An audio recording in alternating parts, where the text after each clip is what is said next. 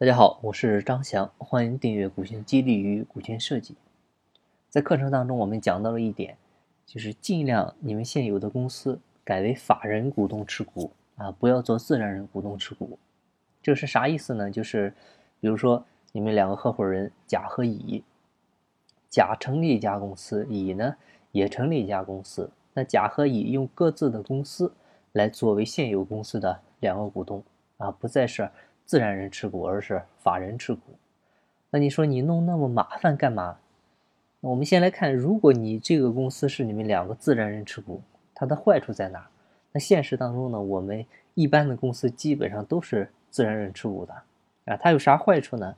第一个呢，就是风险没有做隔离啊，它需要你自然人股东直接来承担风险啊。我们知道，你公司万一出事儿了。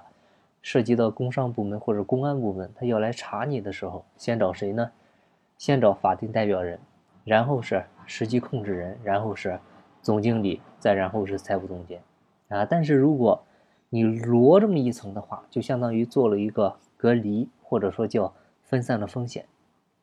第二个就是啊避税啊，说避税不合适哈，准确的来讲叫递延纳税啊。如果你想分到公司每年的利润。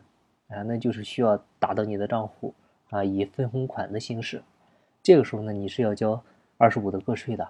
但是如果你上面是一个法人股东持股，那你就可以直接把钱分到上面那个公司去啊，可以呢拿公司的钱啊，就是用上面公司不再落到你最后的自然人了，直接在这个公司就停了。这个钱呢也就在这个公司，你可以拿这个钱，像第一你可以去消费，像买车买房。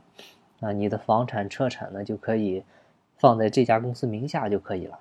而且呢，它还有个啥好处呢？就是好像遗产税，我们知道越来越近了啊，我们也快搞遗产税了。那你可以通过股权转让、股权变更，直接就没有了遗产继承的一个风险。第二个呢，就是你也可以进行对外投资啊，你去朋友公司入股啥的，直接用公司进入。第三个呢，就是。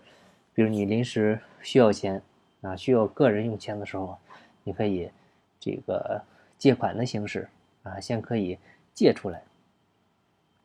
借出来这块是没有税的，但是你借出来需要注意是要还回去的啊，分红呢不用还。那借款呢，你就财务走账，按财务那套去操作就可以了。第四个呢，就是它可以起到控股公司的一个作用啊，也就是我们之前讲的金字塔结构。所以呢，你可以看一下，很多优秀的企业，它基本上都是用的这种模式，啊，只有在最顶层的公司才会出现他个人的身影，下面呢就是一层层的罗公司。当然了，如果你后面有上市打算的话呢，也可以自然人持股一部分，啊，这个就是为了方便以后套现来用，这个也没问题。好，那今天的分享呢就到这里，感谢您的收听，金不在西天，金在路上，我是张翔，下期再见。拜拜。